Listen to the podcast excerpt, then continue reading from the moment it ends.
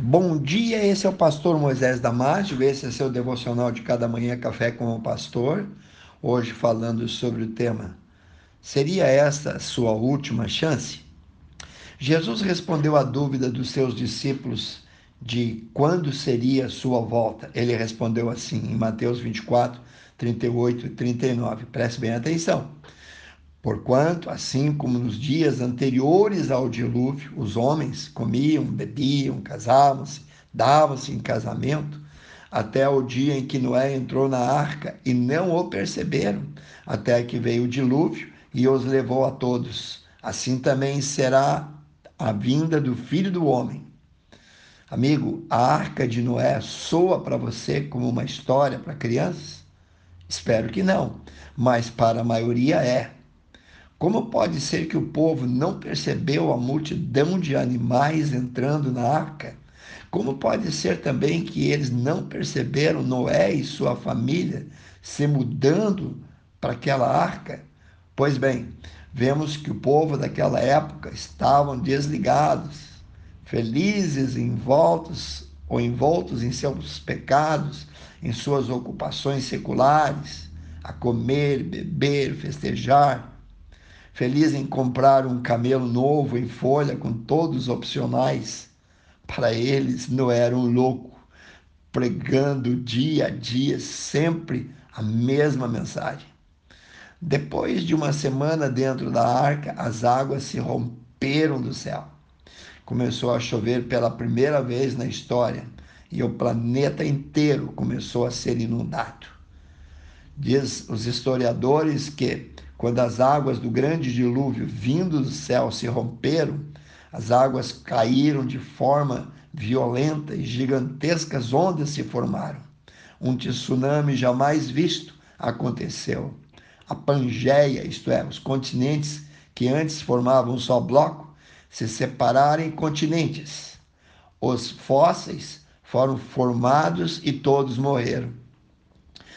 Quantos parentes, amigos, vizinhos, conhecidos não deram crédito a Noé, que lhes pregou por 120 anos, nem perceberam a ausência da sua família depois deles entrarem na arca?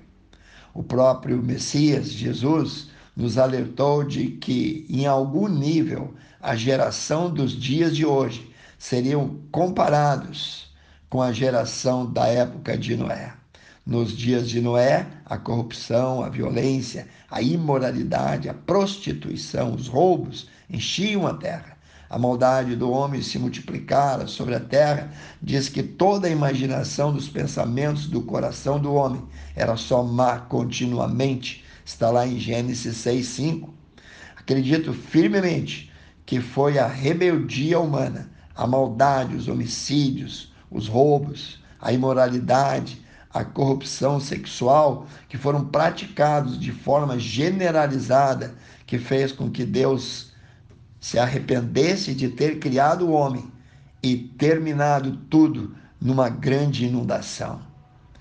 A Bíblia diz em Romanos 8:5, porque os que são da carne, estão na carne, inclinam-se para as coisas da carne, mas os que andam ou estão no espírito, inclinam-se para as coisas do espírito. Por um total de 120 anos, Noé plantou cedros, cortou para depois para a construção da arca. Quando eles perguntaram a ele: "Por que você está fazendo isso?", ele respondeu: "O Deus criador do universo me avisou que ele trará um grande dilúvio ao mundo." Talvez eles zombaram, responderam: Noé, se um dilúvio vier, ele virá somente para você e sua família. Noé levou 52 anos, irmãos, para fazer a arca, tempo suficiente para que eles se arrependessem dos seus maus caminhos, mas eles não se arrependeram.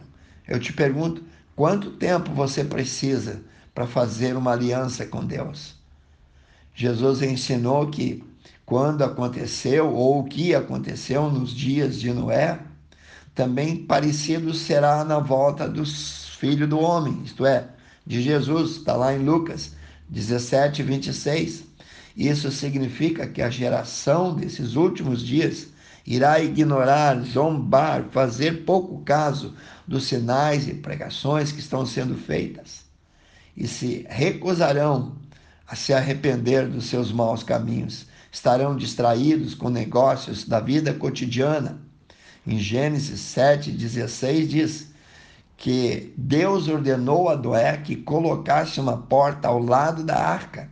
Querido, Jesus é essa porta.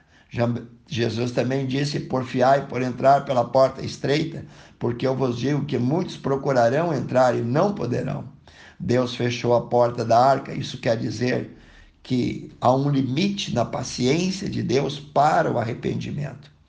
Deus não deixará a porta aberta infinitamente. Chegará o dia em que essa porta, chamada Jesus, será fechada. E dali por diante, então, não será mais possível entrar. Que Deus te abençoe. Quero orar contigo, precioso Deus e eterno Pai. Tudo que nós precisamos hoje, Senhor, é fé. Tudo que nós precisamos hoje, Senhor, é abrir os olhos. Essa geração corrompida está indo para o inferno. Pessoas estão fazendo pouco caso das pregações, da verdade, da tua palavra. Senhor, coloca no coração de cada um arrependimento. Desperta os que estão dormindo. Eu te entrego cada um que ouviu esse devocional sobre os teus cuidados nas tuas carinhosas mãos. Abençoe-os eu peço em nome de Jesus. Amém. Se você gostou, irmão, desse devocional, passe adiante. E eu te vejo no próximo Café com o Pastor.